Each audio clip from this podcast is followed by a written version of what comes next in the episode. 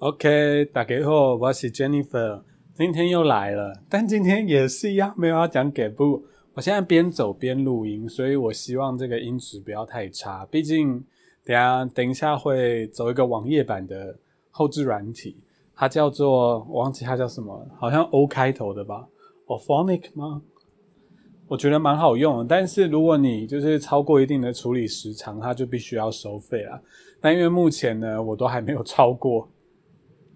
所以还可以的。那我我今天就是感触良多，然后我就想说来来开一个，我我觉得以后就开这个单元吧，叫工作塞维。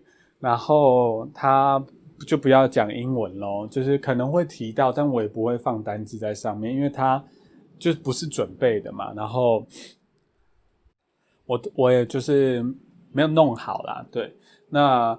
首先，不过我想这一集还是先用英文开头好，因为真的很久没讲英文了。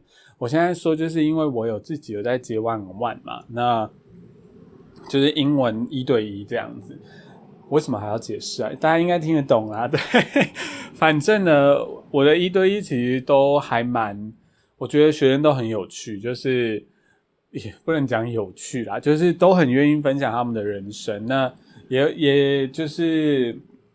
感谢他们。其实我我就觉得那个好像重点不是在，呃，就是不是一个就是我真的希望拿来赚钱的一个活动啊。虽然它也是有助于我的，其实也是一个金钱收入。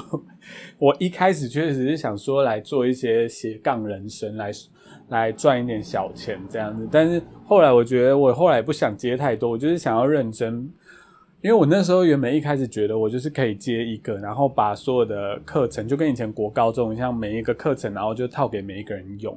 因为国高中以前你就是准备一套，然后每一次新的学测出来，那考题你写一写，就差不多这样，你就可以一直接不停。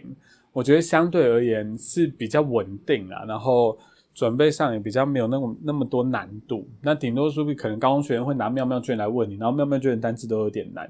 然后你可能有时候那时候你就会想说啊，算了，我是不是也要去写一下妙妙卷？要不然有些字你也是不认识这样，因为真的不常用。反正 anyway 呢，那成人英文呢，确实就是不常接，因为以前接的成人英文都很快，很快可能就，比如说可能通常高国高中就可以接个一两年，但是成人英文都会比较像是。呃，三个月后就会停，然后要不然就是可能最久就是半年呐，都不会有到几年计算的啦。我觉得，因为一方面它通常都是一一个阶段，可能就是为了面试，然后可能觉得差不多工作忙了，那就找到新工作，那基本上就会断掉嘛。所以成人英文本来导向就比较不一样。那我为什么要分享这个？就是。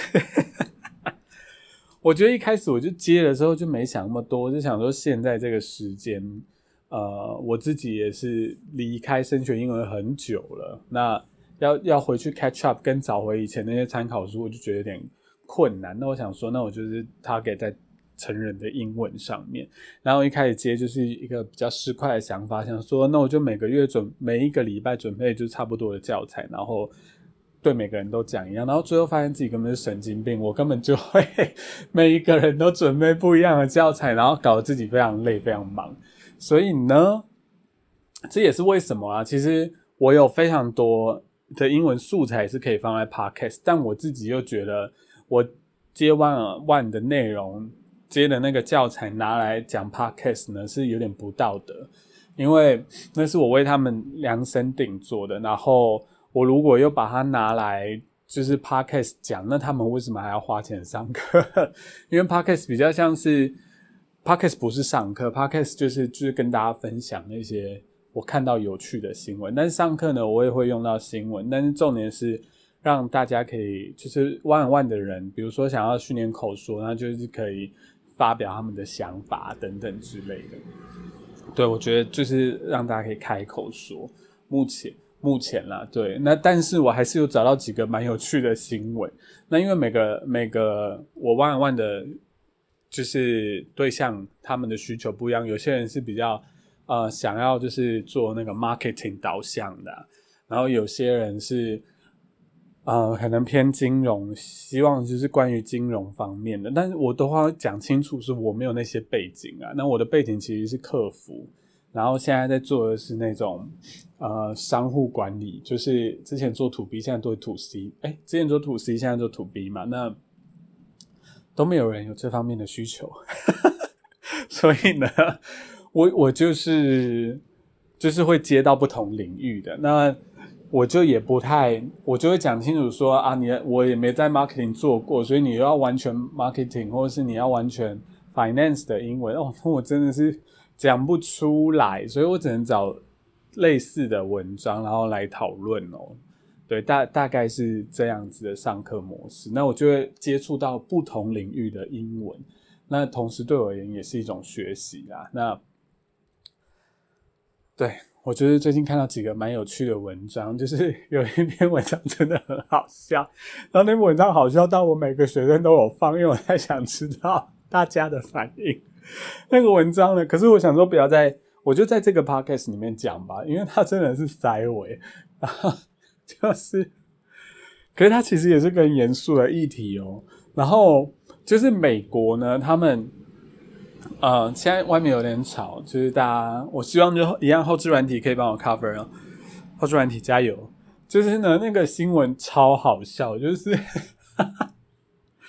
哎，我已经疯到我一直在讲旧事跟那，我觉得这件事我可以改善一下。Right now，此刻开始，就是呃啊，算了，改不了。呃，那个新闻呢，很简单，就是那个。但我还是一直讲，那个记者啦，写文字的记者，文字记者他就在说，为什么美国人会觉得那个疫苗里面是会有小晶片呢？然后他就他就说这件事情已经在我忘记东岸还是西岸传开来，然后应该是东岸，因为他有提到 New York 那是大本营，纽约是大本营，然后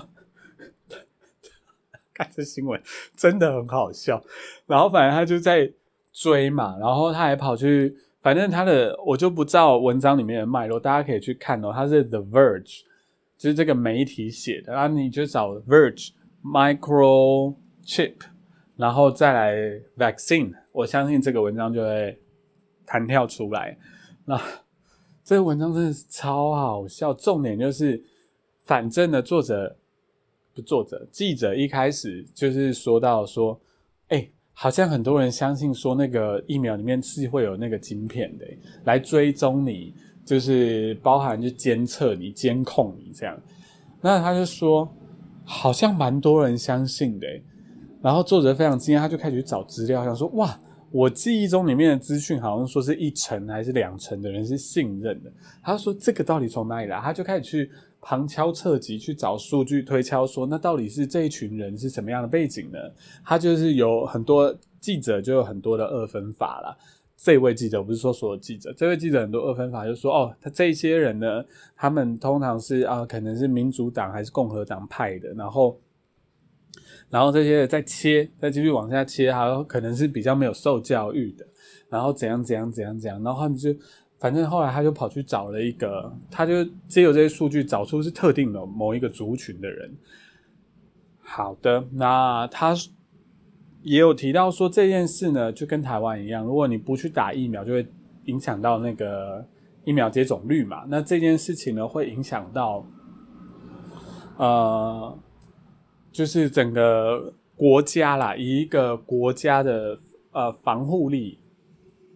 作为考量话，会影响到整个国家的安全嘛？就是民生的安全，因为接种率都要到一定以上。我相信大家新闻都有看到。那反正呢，这个记者也在讲差不多的事情。最后，他就找到一个学者，是哈佛的。那他的专业领域呢，就是在这个假新闻上面。对，然后他他那个哈佛的学者，他就说：“我现在没有办法给你太。” detail 的，因为这个 research 呢才到一半。那这个 research 目前有的资料显示呢，一开始就是借由 YouTube 做传播，所以一样是一个呃大众可以接触到的媒体。好，那这个媒体传播呢，是一个牧师他在说，他不会去接种这些疫苗的，因为那个是比尔盖茨的阴谋。他想说，干跟比尔盖茨有什么关系呢？对，所以学者也黑人问号，他就开始往回追，因为这个要追到这个教会的牧师哦，他基本上已经追了，也也就是要追好几层才会追到这个牧师。然后追到这牧师之后呢，他在往前追，想说，哎，到底发生什么事？结果是瑞典的，瑞典吧，应该应该是瑞典，对，瑞瑞典的。我忘记了，就是有一个忘记什么背景，反正科学家吧，还是反正那个人就是一个理科背景的人，然后他非常希望说，哦，我们身上是可以被植入晶片的，那他也没有说希望是被监测还是什么，他希望这个晶片可以随时监控人的安全，就是人身体的一些现象，比如说血压啊，比如说呃心跳啊等等这些的。那我我我。他他就是有他的一个理由，然后他就觉得接种疫苗这个是个完美的时机。那他从哪边知道这个讯息？就是接种疫苗是个完美时机，是在于比尔盖茨他有开了一个说明会，所以一切就是比尔盖茨开了一个有关于 COVID nineteen，然后说他我忘记他是资助还是怎样，就是关于呃疫苗这方面的资讯，就是开一个说明会说他会。呃，他的基金会会 focus 在那上面，就是关于疫苗接种的状况。然后未来应该会有哦，我想起来，未来应该会有他的他讲的重点就是未来会有疫苗护照啦，就跟柯文哲讲的一样啊。然后反正他讲一讲，然后就被瑞典的这位人士呢，在某个论坛呢，就是说哦，这是一个美好的时机，有这个护照呢，就同时那你就把晶片植入人人体吧，这只是一个有趣的一个。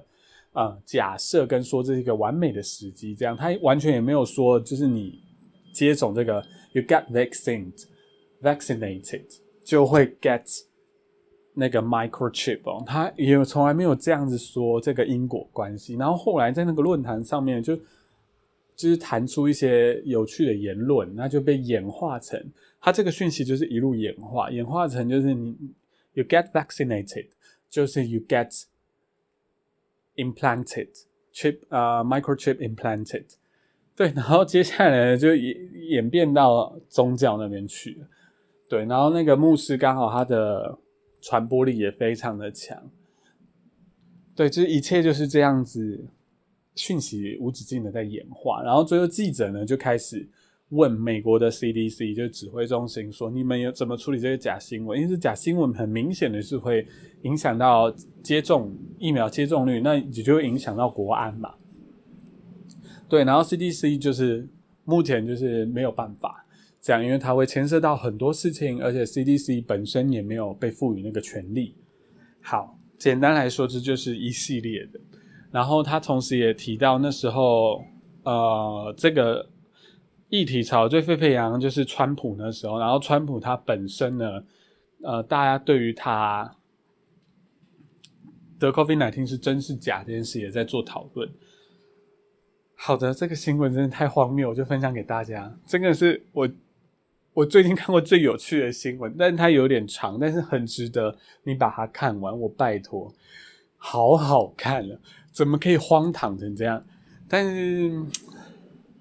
我觉得懂啦。当我如果真的在美国，我可能就是笑不出来，因为一定是有非常多的因素会导致于一群人对某一个东西不信任。他他不绝对不是，我觉得在这种情况下，绝对不是人怎么去信任假消息。你要去推演的是，像这位记者他也是这样子做推演哦，就是人为什么会愿意去接受这个假消息，即便他觉得这个消息非常的好笑。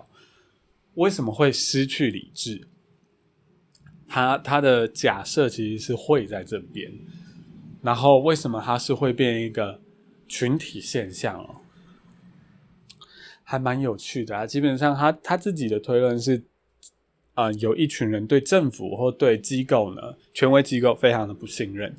那我我我觉得各国好像都会有这个状况，因为这 COVID nineteen。来的状况跟规模都会有有点大，有点快，然后导致大家对于没有办法恢复到平常的情况，就会对这个当权者会有点反感咯。对啊，我觉得很正常。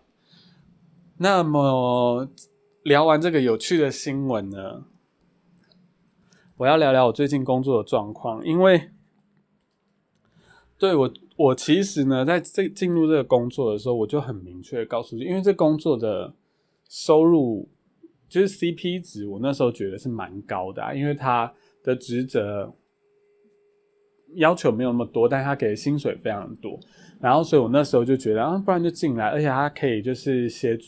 因为我之前就是都做土 C 端的嘛，那我我也想转到土 B 端看看，那想说竟然就有机会，然后也被拿也拿到 offer，那这也好像是一个完美的一个，然后薪水也变多，就是一个完美的转跑道的一个点。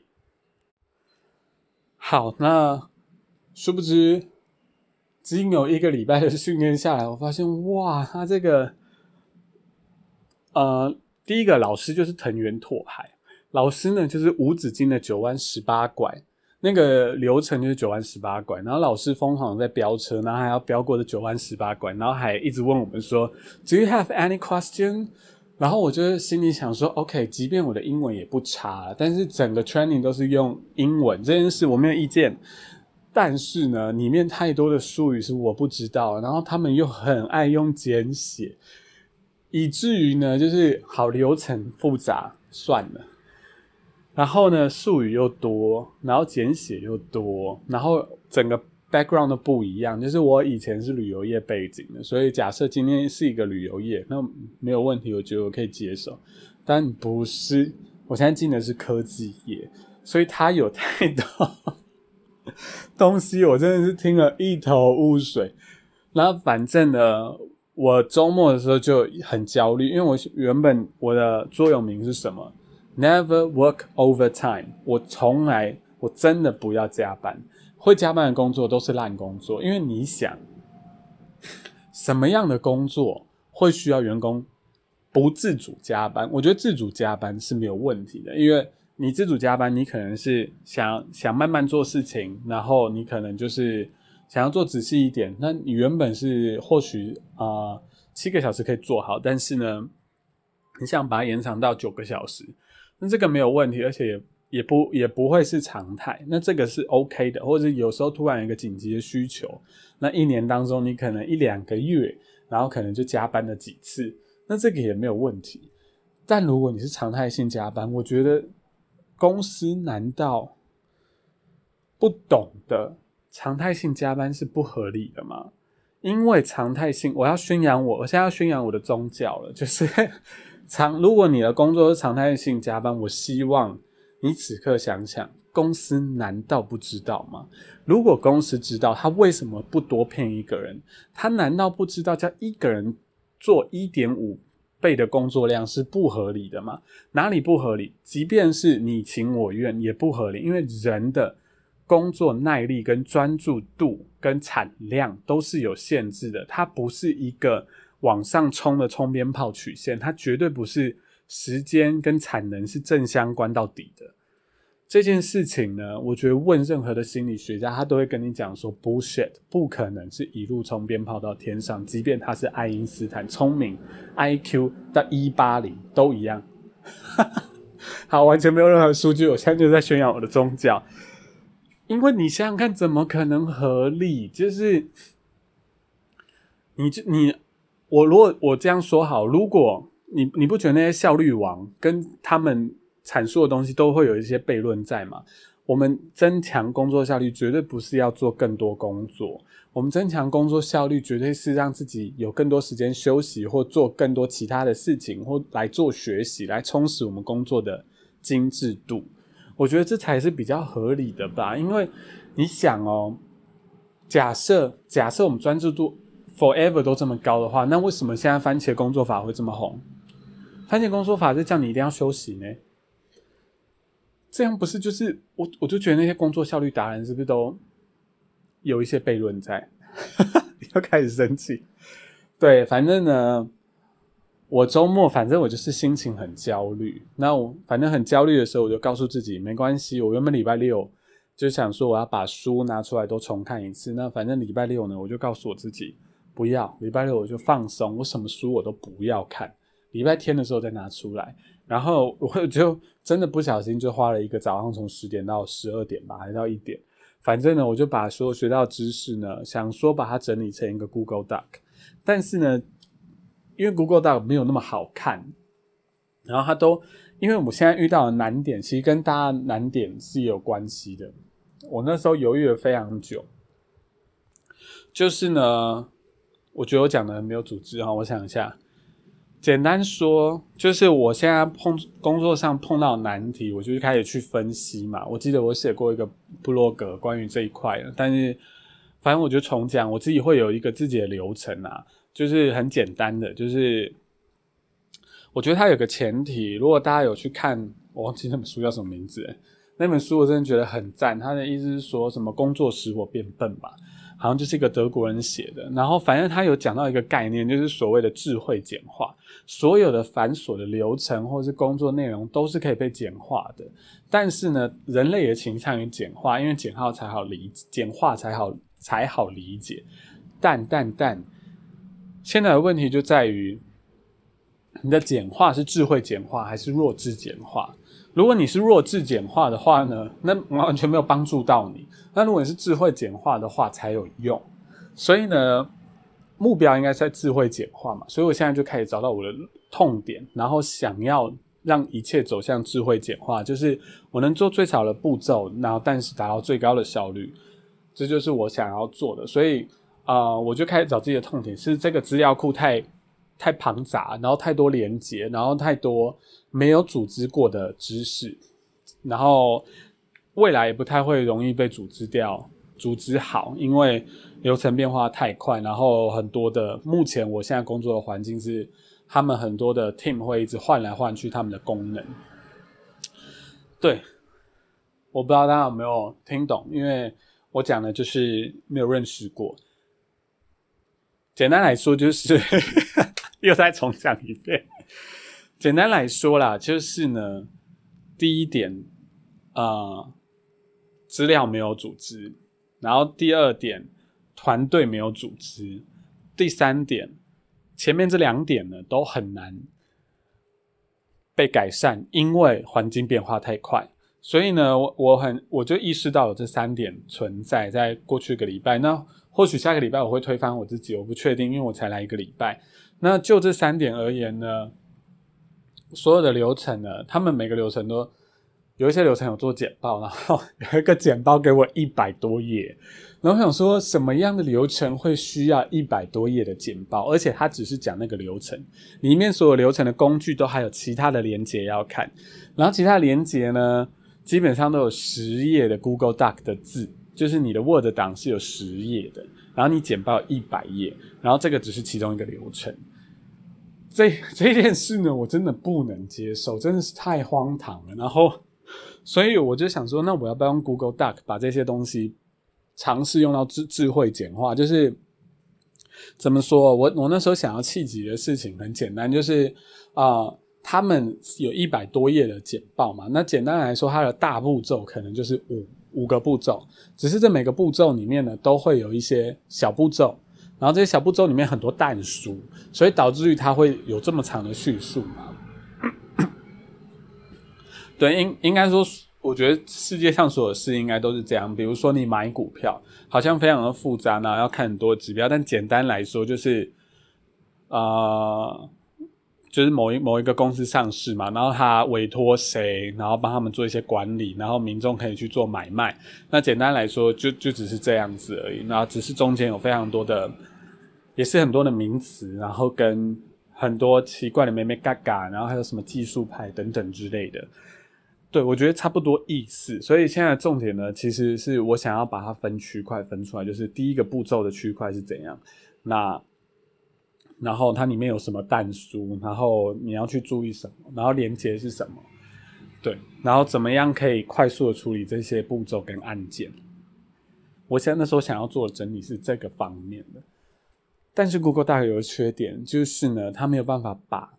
那个区块的步骤缩起来，就是你永远看到它就是一个完整的版面，就是啊，因为现在我用不得，我现在就是是用讲的嘛。简单来说，大家可以想象一下，呃，我想要做的就是最左排是有五个步骤，一二三四五，然后第一个步骤里面呢，可能有五个小点，每个小点里面又有五个小点。那我想要做的事情呢，是当我不需要看到细节的时候呢，我只要看到那五个步骤。